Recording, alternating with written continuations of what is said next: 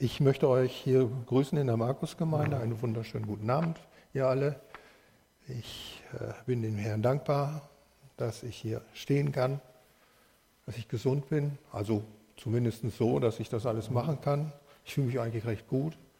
Und äh, ich muss sagen, gerade in letzter Zeit habe ich oftmals Tage gehabt, äh, wo ich richtig mit Freude durchs Leben gegangen bin. Das ist nicht immer so. Und oftmals hat man das ja nicht so. Und äh, ich äh, fand das schön, dass es, es ist richtig, wenn man diese Freude so da ist, die vom Herrn kommt, dann ist es wunderbar. Dann macht es richtig Spaß zu leben, egal was ist. Und ich habe heute eigentlich eine, eine Predigt, äh, die fußt eigentlich auf das letzte Mal, dass ich hier gestanden habe. Äh, da ist mir Folgendes passiert. Ich habe hier gestanden, habe über was nachgedacht, über diese aktuelle Situation, wie man sich da so verhalten sollte und wie man das so machen sollte. Und da zeigte der Herr mir ein Bild und ich sah zwei Massen, die sich gegeneinander bewegten. Wenn die eine rüberkam, dann wich die andere zurück und äh, genauso umgekehrt. Und da äh, sagte der Herr, oder er machte es, manchmal fällt einem das ja als Gesamtheit ins Herz, man muss das nicht erstmal noch vertiefen oder so, es ist einfach da. Und äh, er sagte mir, dass sich das genauso mit dem Reich Gottes verhält und mit dem Reich der Finsternis. Im Reich des Lichts und dem Reich der Finsternis. Ne? Und zwar ist es folgendermaßen, dass da, wo Licht ist, keine Finsternis sein kann. Und da, wo Finsternis ist, da kann kein Licht sein. Das ist wohlgemerkt, denn wenn Licht da ist, ist keine Finsternis mehr da. Ne? Und umgekehrt genauso. Und so verhält sich das, dass die beiden völlig inkompatibel sind. Die haben nichts miteinander zu schaffen. So ist die Welt, in der wir leben, wo die meisten in Finsternis stehen und eigentlich nur auf den, auf den ewigen Tod warten, ist eigentlich äh, absolut nicht kompatibel mit dem Reich Gottes. Und dass wir hier als äh, wiedergeborene Christen überhaupt existieren können, liegt daran, dass, wir, äh, dass das Blut Jesus uns schützt. Das ist das Einzige, was uns schützt. Das ist das Blut Jesu. Das ist die Vergebung, die wir haben. Und deswegen kann sich in uns ein neues Leben entwickeln, dieses neue Leben aus dem Geist Gottes. Und auch äh, ist es äh, auch ganz deutlich, äh, so zum Beispiel Schwarz und Weiß können sich eigentlich nicht miteinander vermischen. Ne? Manche sagen ja, ja, da ergibt dann Grau. Aber das stimmt nicht, das ist nicht wahr. Wenn man nämlich in die Tiefe geht und ganz genau äh, nachguckt, dann sind das Punkte aus Weiß und Schwarz. Schwarz verbindet sich nicht mit Weiß. Absolut nicht, das geht nicht. Und gerade das, äh, das äh, man sagt ja, das vermischt sich dann und hat man die Farbe oder so, das ist auch bei anderen Farben so. Es sind äh, immer Punkte, Farbpunkte, die nachher mir so erscheinen. Also das Grau ist eigentlich ein Irrtum. Das sind Punkte aus Schwarz und Weiß. Darum gibt es keine Vermischung.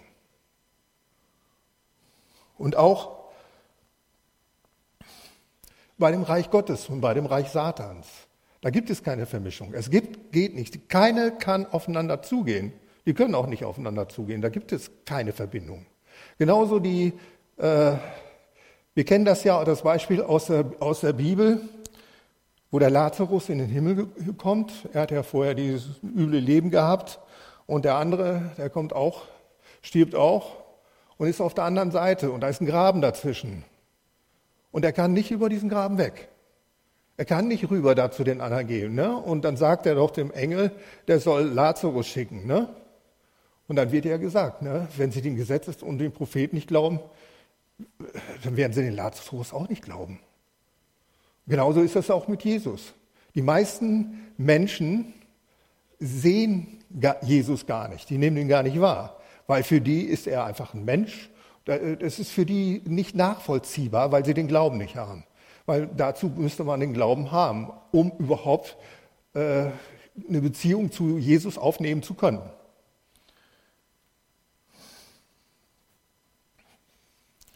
Und äh, wir wissen das auch aus dem, wir hatten ja jetzt die letzten beiden Predigten, das war ja die aufeinander aufgebaut haben. Und eigentlich ist das jetzt auch so ein dritter Part dazu, das Leben praktisch in diesem neuen Leben, was wir von Gott geschenkt bekommen und was sich in uns aufbaut. Ne, denn Jesus sagt äh, in Johannes 3, Vers 3, Jesus antwortete und sprach zu ihm, Wahrlich, wahrlich, ich sage dir, wenn jemand nicht neu geboren wird, kann er das Reich Gottes nicht sehen. Und deswegen ist es praktisch ohne diese Neugeburt nicht möglich, überhaupt irgendetwas vom Reich Gottes wahrzunehmen. Es ist nicht möglich. Es gibt dazu keine Beziehung. Und deswegen ist es auch so, ist es auch wichtig, äh, dass wir diese Neugeburt erleben. Und das äh, wurde ja auch deutlich gemacht, äh, ohne diese Neugeburt läuft nichts.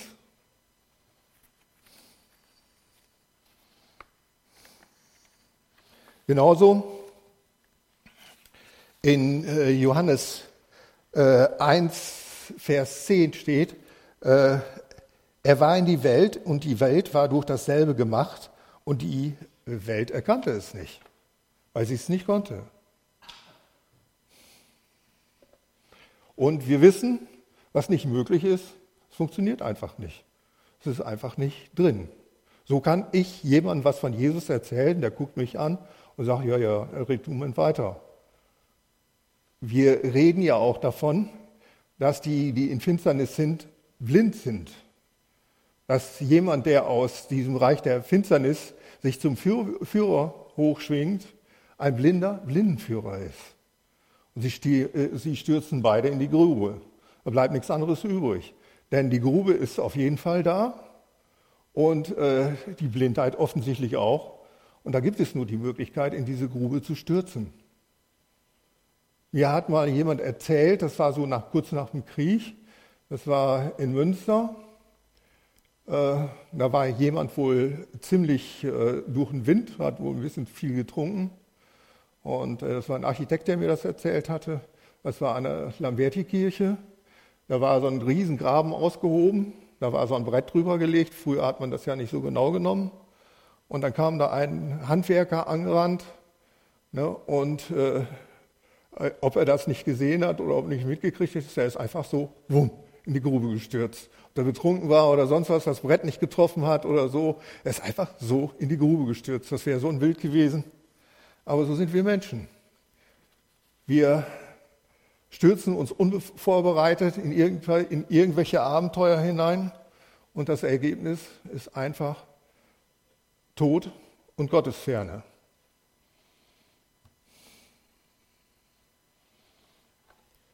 So äh, sagt Jesus auch nochmal ganz deutlich am Kreuz, äh, das ist eins der wichtigsten Wörter, die er am Kreuz gesprochen hat, finde ich zum, zumindest. Das ist, Herr, vergib ihnen, denn sie wissen nicht, was sie tun. Denn äh, er spricht diese Vergebung aus. Und das sind nicht nur die, die um ihn herumstehen, sondern das sind im Endeffekt auch wir.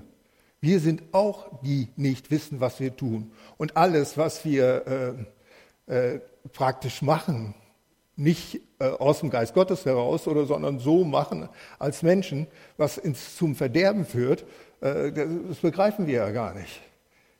Herr, vergib ihnen, denn sie wissen nicht, was sie tun. Und genauso äh, ist, ist, ist das die Möglichkeit für uns gewesen, diese Bitte um Vergebung für uns Zugang zum Herrn zu finden. Denn äh, Jesus hat sein Blut vergossen und bittet äh, praktisch uns aus dieser Gefangenschaft zu entlassen. Und das finde ich ist ein großartiges Wort, ein großartiges Wort und zielt sich auch auf uns heraus, auf unsere Vergebung zueinander oder untereinander. Ist Herr, vergib ihn, ne, muss einfach bei uns äh, Programm sein. Das ist eins der wichtigsten Sachen, die wir tun können. Wenn wir es nicht tun, finden wir die Erlösung ja auch nicht, wenn wir das nicht vergeben. Ja, und äh, so zum Beispiel haben wir eben im Vater unser äh, gebetet, äh, Herr, vergib mir, ne, äh, wie, äh, vergib mir, wie wir den anderen vergeben oder so ähnlich. Komme jetzt nicht drauf. Es ist einfach Diese Vergebung, die uns zu diesem neuen Menschen macht. Und es ist nichts anderes, was dazu führt. Und das ist diese Liebe, die uns dahin drängt, auch anderen Menschen dies weiterzugeben.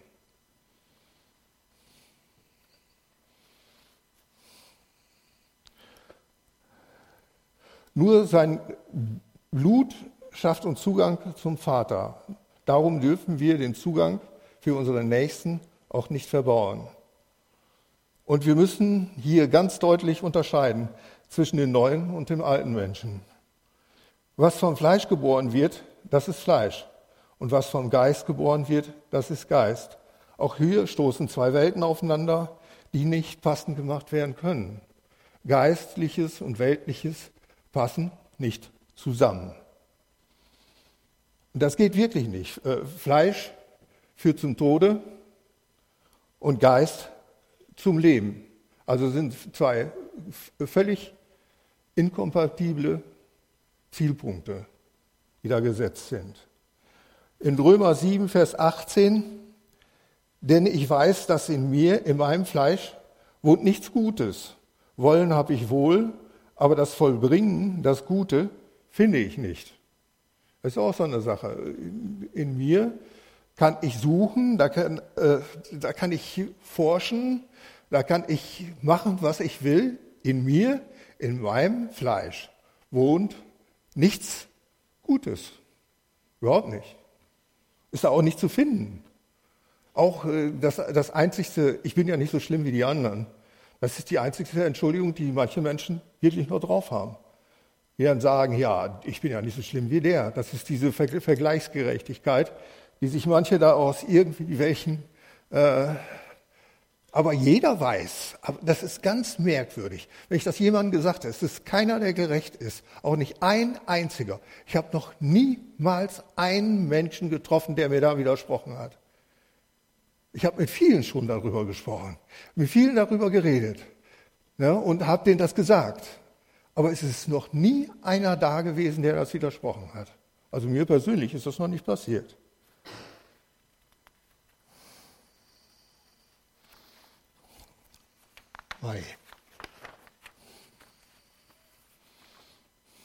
Ja, so ist wir, müssen wir dann praktisch zum Ende, äh, zu dem Ergebnis kommen, wenn wir dann schon in uns auf die Suche gekommen ist, äh, dass da für uns mit Sicherheit nichts zu holen ist. Vor allen Dingen nichts vom neuen Leben. Der Korintherbrief sagt das noch deutlicher. Im 1. Korinther 15, Vers 50. Das sage ich aber, liebe Brüder, dass Fleisch und Blut nicht können das Reich Gottes ererben. Auch wird das Verwesliche nicht erben das Unverwesliche. Also sind, wie gesagt, das passt nicht zusammen. Und im, äh, im Galaterbrief steht, irrt euch nicht, Gott lässt sich nicht spotten. Denn was der Mensch sät, das wird er auch ernten. Wer aus Fleisch sät, der wird vom Fleisch das Verderben ernten. Und wer aber auf den Geist sät, wird vom Geist das ewige Leben ernten. Also es stellt sich immer die Frage, was wollen wir? Was wollen wir? Wollen wir im Fleisch leben oder im Geist. Viele Christen haben ja sich ja so ein Kompromissleben aufgebaut, aber das funktioniert nicht. Das kann ich jedem sagen. Äh, das funktioniert einfach nicht, weil es nämlich genau dahin führt, wo wir nicht hinwollen. Es führt zum Verderben. Und es ist nicht einer da, der da mal so eben ein Auge zudrückt oder so. Wenn schon äh, wir wegen jedem unnützen Wort im Allgemeinen zur Rechenschaft gezogen würden ne, vor Gericht, was ist das, wenn wir dann fröhlich, feuchtfröhlich weitermachen, uns da darum nicht scheren, dass alles das, was wir tun, der Herr ausbaden muss am Kreuz, dass der Herr dafür leiden muss, dann stellt sich die Frage, welche Einstellung hast du zu Jesus? Da fragt Jesus dich, liebst du mich? Welche Antwort sagst du denn dann?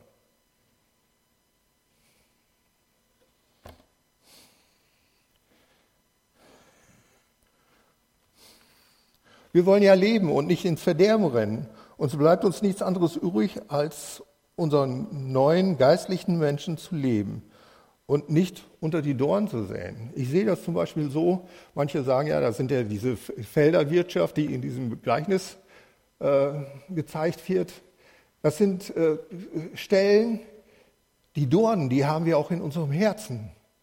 Und wenn da die Saat hinkommt und wir nicht den Boden vorbereitet haben und diese Dornen beseitigt haben, die da sind, Sorgen, äh, praktisch und das, das praktisch das natürliche Leben, das Leben hier auf der Welt, das Leben im Fleisch und diese ganzen Sachen, die sind das. Es wird gesagt, und der Betrug des Reichtums zum Beispiel steht ja auch noch dabei. Das sind die Sachen, die Dornen, äh, die das Wort ersticken. Ne? Und so ist es vieles, viele Kompromisse, die Christen mit dem Wort Gottes machen, ganz einfach daher, dass sie dieses Wort ersticken lassen, weil sie eben halt zu viel Freude und zu viel Lust an irgendwelchen Dingen haben. Ich kann mich da auch nicht von freisprechen. Ich habe auch solche Sachen. Ich muss auch immer wieder neu solche Dinge unters Kreuz bringen. Ich muss sie wieder zum Herrn bringen und sagen, Herr, du siehst das, verzeih mir. Und nur so komme ich da raus. Das ist jedes Mal, wenn ich mich dieser Welt zuwende, praktisch in jeder Hinsicht, wende ich mich ab wende ich mich ab vom Herrn. Es ist so, wenn ich mich dieser Welt und diesen Freuden der Welt zuwende, wende ich mich vom Herrn ab. Und ich muss Buße tun, ich muss umkehren. Ich muss mich wieder umdrehen und zum Herrn hin schauen.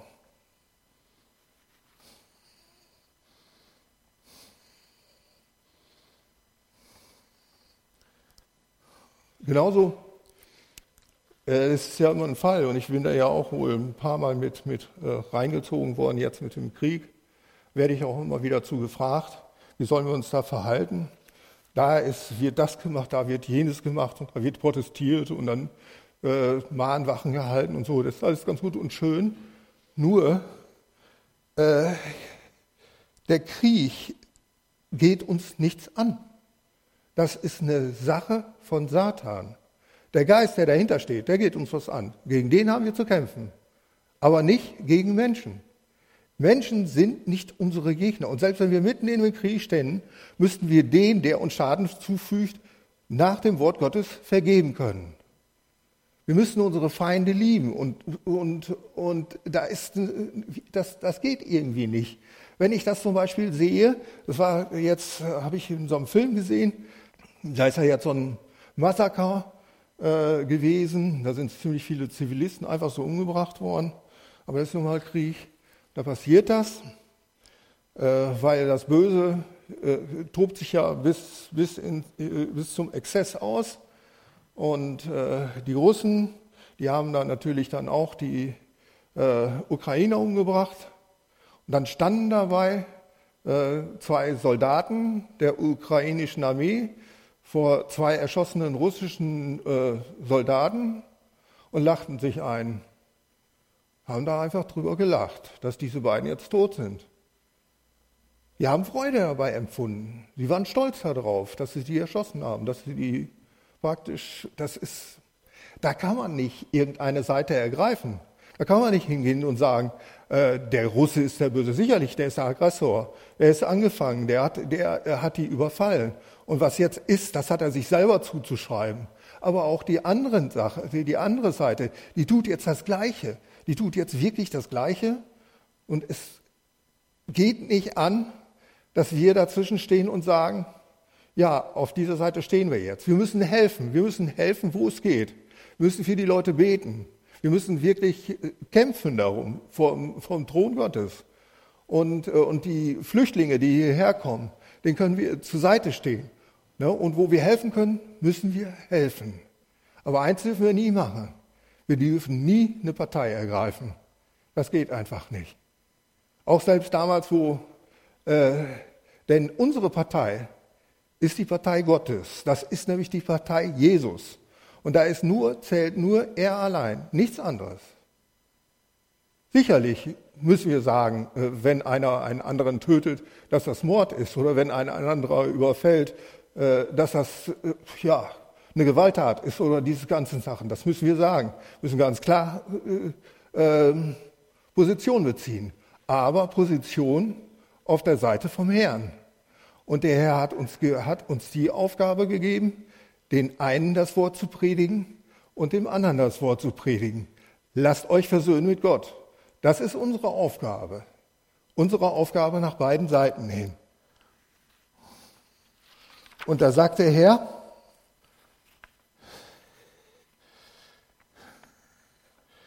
zu in 2. Korinther, Vers, äh, 2. Äh, Korinther 5, Vers 17. Darum ist jemand in Christus, so ist er eine neue Kreatur. Das Alte ist vergangen. Siehe, es ist alles neu geworden. Das wissen wir und das sollte auch so sein und das sollten wir auch leben. Aber das alles von Gott, der uns äh, mit ihm selbst versöhnt hat, durch Jesum Christum und uns das Amt gegeben, das die Versöhnung predigt.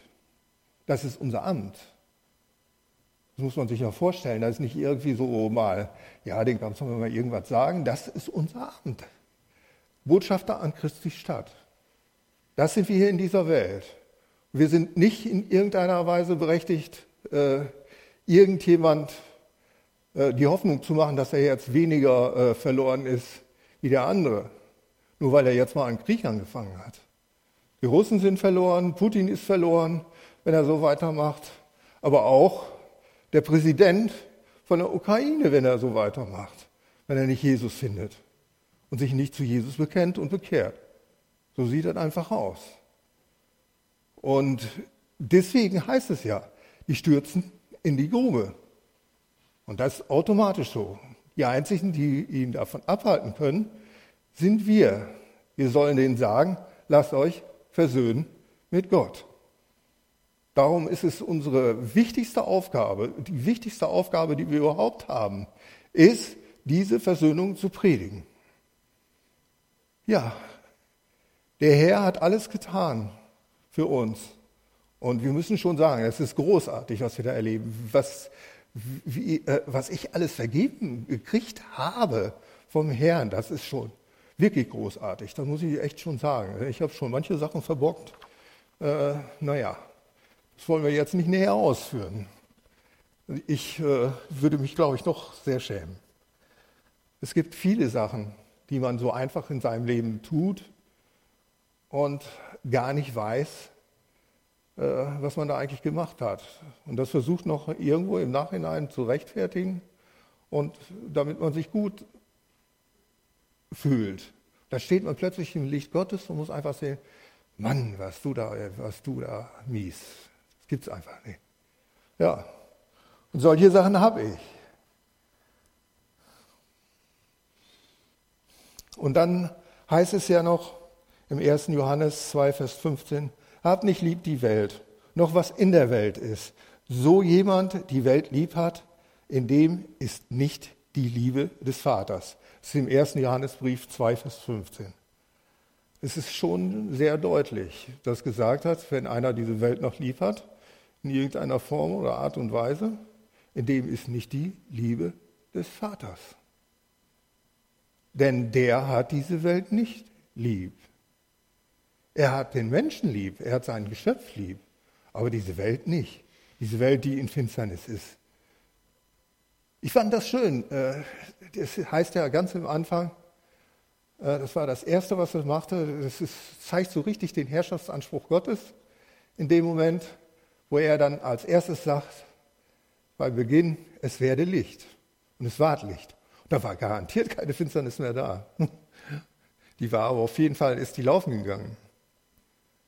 Das muss man wirklich sehen, was das für eine Gewalt war. Dieses erste Licht, was in diese Welt gekommen ist. Und das war Jesus. Und das ist das nämlich das Interessante am Wort Gottes. Das ist so fantastisch, so, so phänomenal. Das ist auch überall festzustellen und überall wiederzufinden. Das ist dieses, dass dieses Wort tut, zu was es gesandt ist. Und äh, es ist eine Funktion. Es funktioniert. Es funktioniert vollständig, dieses Wort Gottes. Wir kennen ja nur Sprache, da kannst du eine Menge sagen und eine Menge davon ist wirklich völlig leer. Und äh, viele Politiker sind da Meister drin, leere Worte zu formulieren und viele andere Leute auch. Und, äh, aber Gottes Wort funktioniert. Es tut's einfach. Und da heißt es, es wäre das Licht. Und dann, baff, ist es da. Und das ist Jesus. Jesus ist das lebendige Wort Gottes. Das ist das erste Auftreten von Jesus in der Bibel.